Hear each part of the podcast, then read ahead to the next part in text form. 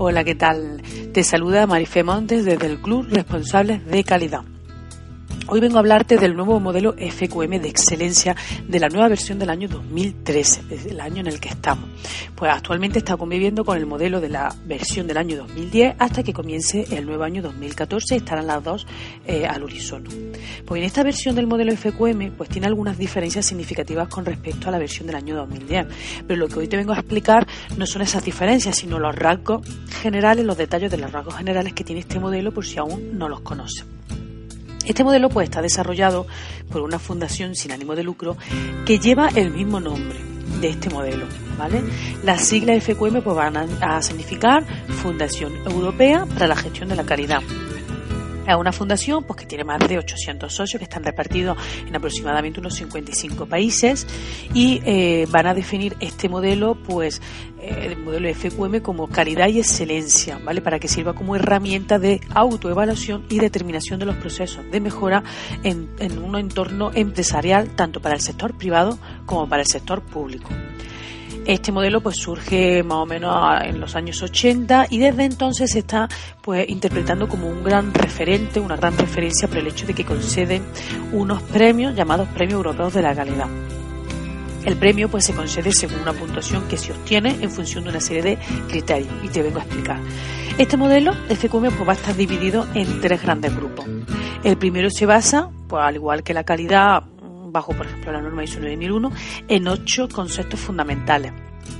Aunque difieren un poquito de los ocho principios de la ISO 9001, estos ocho conceptos son, te explico a, continuación. El primero de ellos es añadir valor para los clientes. ¿vale? Este concepto pues, se basa en que las empresas excelentes deben añadirle constantemente valor a sus clientes. Pues aquí se habla de clientes tanto existentes como potenciales y se hace una referencia a la transformación de sus necesidades, expectativas y potenciales como requisitos, propuestas de valor atractivas y sostenibles. Un segundo principio es crear un futuro sostenible. Pues pone un gran énfasis en que las empresas que sean excelentes pues deben de producir un impacto positivo sobre el mundo y sobre la sociedad que lo rodea y que su crecimiento pues tiene que tener una incidencia en buenas condiciones económicas, ambientales y sociales y no ser perjudicial para estas condiciones. Un tercer principio es el desarrollar la capacidad de la organización. En este principio lo que las empresas excelentes pretenden es, pues mediante una gestión eficaz, incrementar sus capacidades de organización. Un cuarto principio, aprovechar la creatividad y la innovación. Pues resulta bastante interesante que se dé pues tanta importancia a estas ideas creativas, ¿verdad? Ya sabemos que lo de renovar o morir, pues bien, tendremos siempre que estar innovando, es un punto fundamental también de este modelo. Un quinto punto, un quinto principio es liderar con visión, inspiración e integridad. Bajo este concepto, pues lo que se le va a pedir a estas empresas líderes o a estas empresas excelentes es que lideren con transparencia, con integridad y con capacidad de respuesta por las actuaciones que nos encontremos en el mercado. Muy acertado en estos tiempos que corremos, ¿verdad? Sexto principio es gestionar con agilidad pues ya sabemos que es de gran importancia disponer de una herramienta o de habilidades para que podamos identificar y responder de una manera muy eficaz y eficiente a oportunidades de mejora y amenazas que nos podamos encontrar en el mercado o en nuestro sector. Un séptimo principio es alcanzar el éxito mediante el talento de las personas. Aquí se refiere a la importancia de atraer, de desarrollar y retener el talento de nuestras empresas, no dejarlo escapar. Importante, no, dejar, no dejen nunca escapar el talento que tengas en tu empresa. Es fundamental. Porque ya forman un, un equipo humano importante dentro de la empresa. Bien, el último y el octavo principio es mantener en el tiempo pues, resultados sobresalientes. Es lógico pensar pues, que una vez que tengamos conseguido buenos resultados, tengamos también la capacidad de mantenerlos en el tiempo y no dejarlos escapar. Es interesante también la alusión que se hace a que las organizaciones excelentes pues, proporcionen beneficios sostenibles a todos sus grupos de interés. Aquí pues hablamos también de lo que hemos dicho de recursos humanos, ¿vale? A nuestros clientes, a nuestros proveedores, no dejarlos escapar.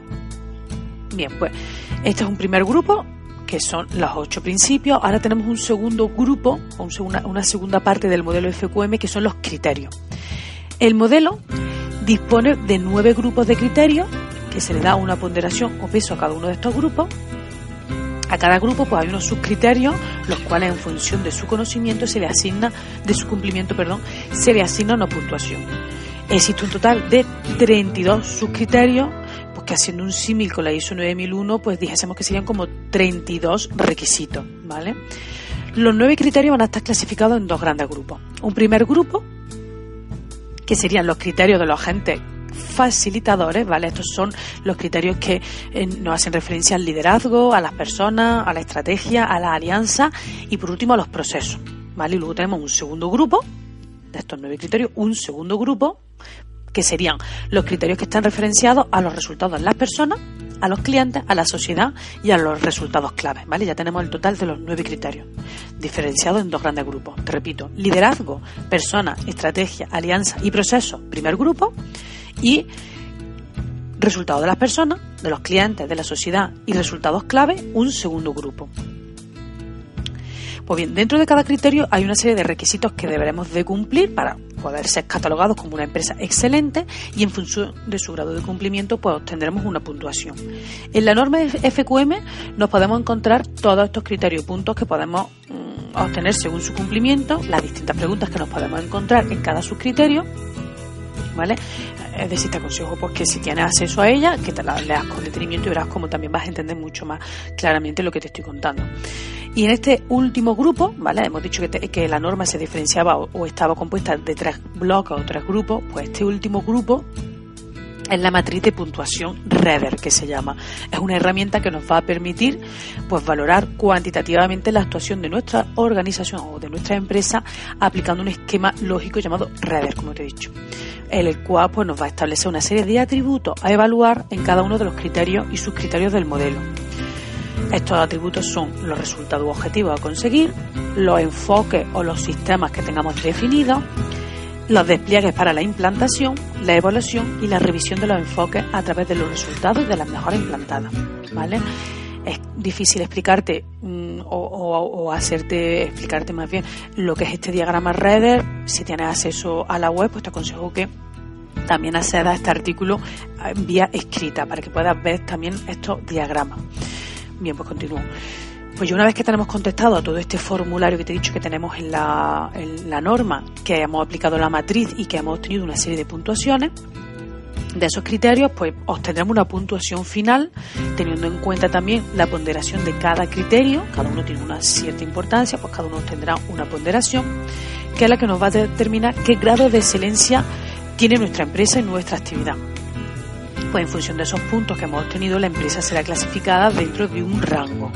¿Vale? Los reconocimientos que van desde la más baja puntuación llamado compromiso hacia la excelencia, es que aún no hemos obtenido esa excelencia, iremos al rango mayor o de mayor puntuación, que es la excelencia europea 500 plus o 500 más, ¿vale? Se llama así, excelencia europea 500 plus. Son muchas ya las empresas que tienen el reconocimiento y se le ha otorgado el sello de excelencia europea 500 plus. Bien, sé que es complicado que en este único artículo pues pueda quedarte con detalle bien claro lo que conlleva la excelencia te prometo que volveré a escribir sobre el tema y que poco a poco podamos entender lo que es el concepto de la máxima calidad. Igualmente te aconsejo, pues, si tienes posibilidad, acceder al artículo escrito donde podrás ver con más detalle estos diagramas que he intentado explicarte y estos mapas del modelo FQM. Muchas gracias, nos vemos en el club.